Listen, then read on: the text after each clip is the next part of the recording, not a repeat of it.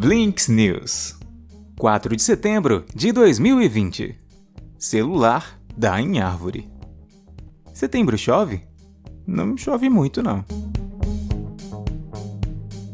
World Wild Web.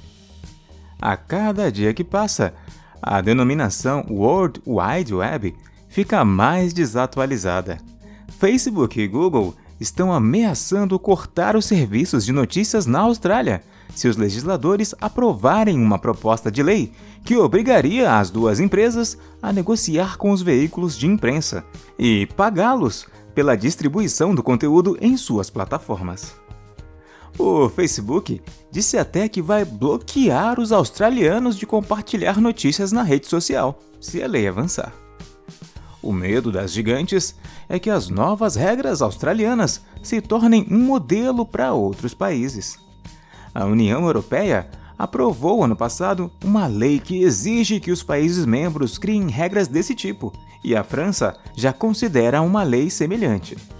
As Big Techs têm criado seus próprios programas de remuneração aos veículos como alternativa, mas ainda são restritas a poucos, e são elas que definem os valores. Nomes de peso estão argumentando que esse projeto de lei é absolutamente ridículo. O Google disse que o projeto do governo daria às empresas de mídia tratamento especial para que pudessem fazer demandas irracionais que dificultariam as buscas do Google e os vídeos do YouTube continuarem gratuitos. Daí, o Facebook foi lá e atualizou seus termos de serviços em todos os países para se permitir a remoção de qualquer conteúdo que possa aumentar seus riscos regulatórios, mesmo que o conteúdo em si não seja ilegal. A situação da Austrália, embora ainda esteja se desenvolvendo, mostra como medidas governamentais para diminuir a influência das empresas de tecnologia criam barreiras digitais entre os países. As mudanças também sugerem um potencial para a disseminação da desinformação, já que notícias de fontes legítimas seriam mais difíceis de encontrar. Seria o Google uma bolsa de valores?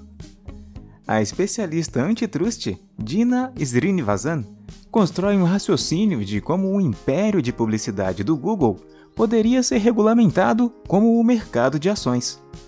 O marketplace de publicidade digital processa dezenas de bilhões de transações diariamente, e sua complexidade faz a Nasdaq parecer uma vendinha de limonada. A própria terminologia da indústria sugere semelhanças. Provedores de conteúdo que vendem espaços publicitários e anunciantes que o compram fazem negócios nas chamadas Edge Exchanges. Uma das grandes empresas envolvidas é a The Trade Desk. Sempre que você carrega uma página na internet, anunciantes competem em um processo automatizado chamado Real-Time Bidding para emplacar seu anúncio. Multiplique isso por bilhões de pessoas na internet pelo mundo inteiro, carregando trocentas páginas e aplicativos diferentes por dia, e você vai começar a reconhecer o escopo. Como diz a estudiosa Srinivasan, em um novo artigo que será publicado à Stanford Technology Law Review, a publicidade digital é provavelmente o mais sofisticado de todos os trading markets. E ainda, apesar do tamanho e complexidade do mercado, e ao contrário de outros mercados, a publicidade online é praticamente desregulamentada nesse sentido. Quando você vê um anúncio na internet, a maior chance é que o anunciante tenha usado o Google para comprá-lo e o site tenha usado o Google para colocar o espaço de publicidade à venda. A corretora do Google junta os dois.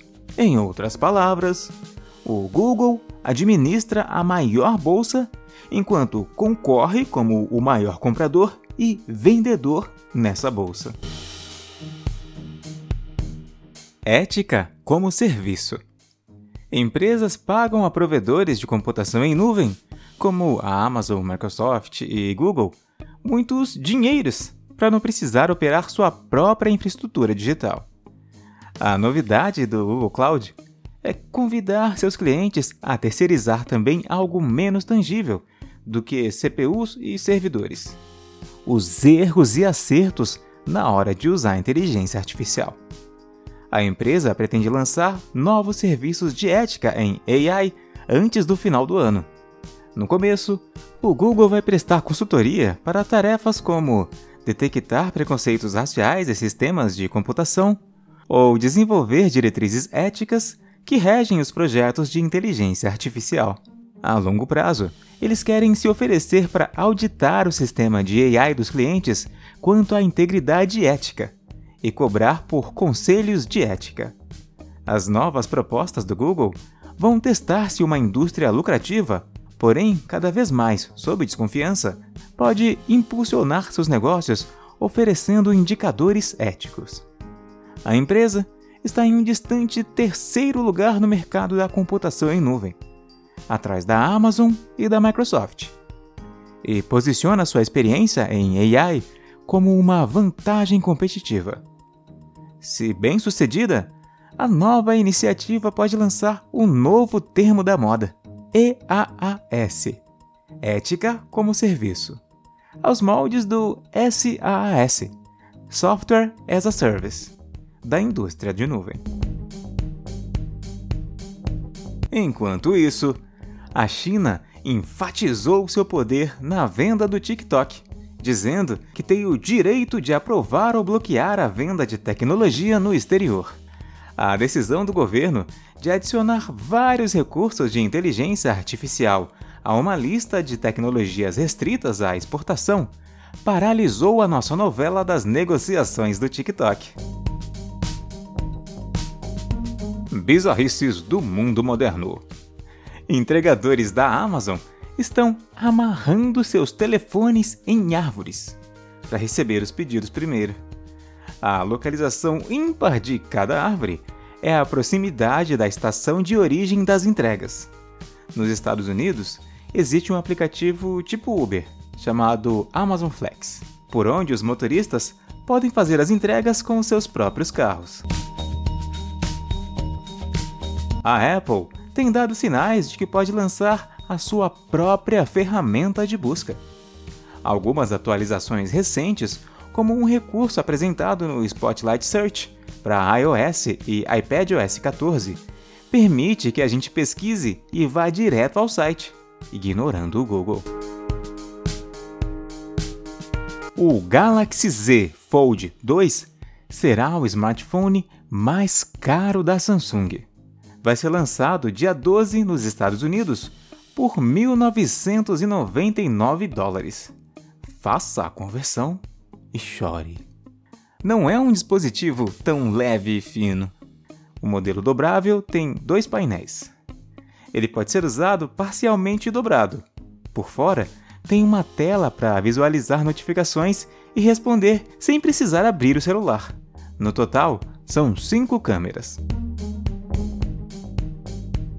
Falando em smartphones, a ZTE apresentou o primeiro celular com câmera de selfie embaixo da tela. Quando a câmera de 32 megapixels é ativada, parte da tela superior é apagada e fica transparente, para que a luz ambiente chegue ao sensor interno. Blinks News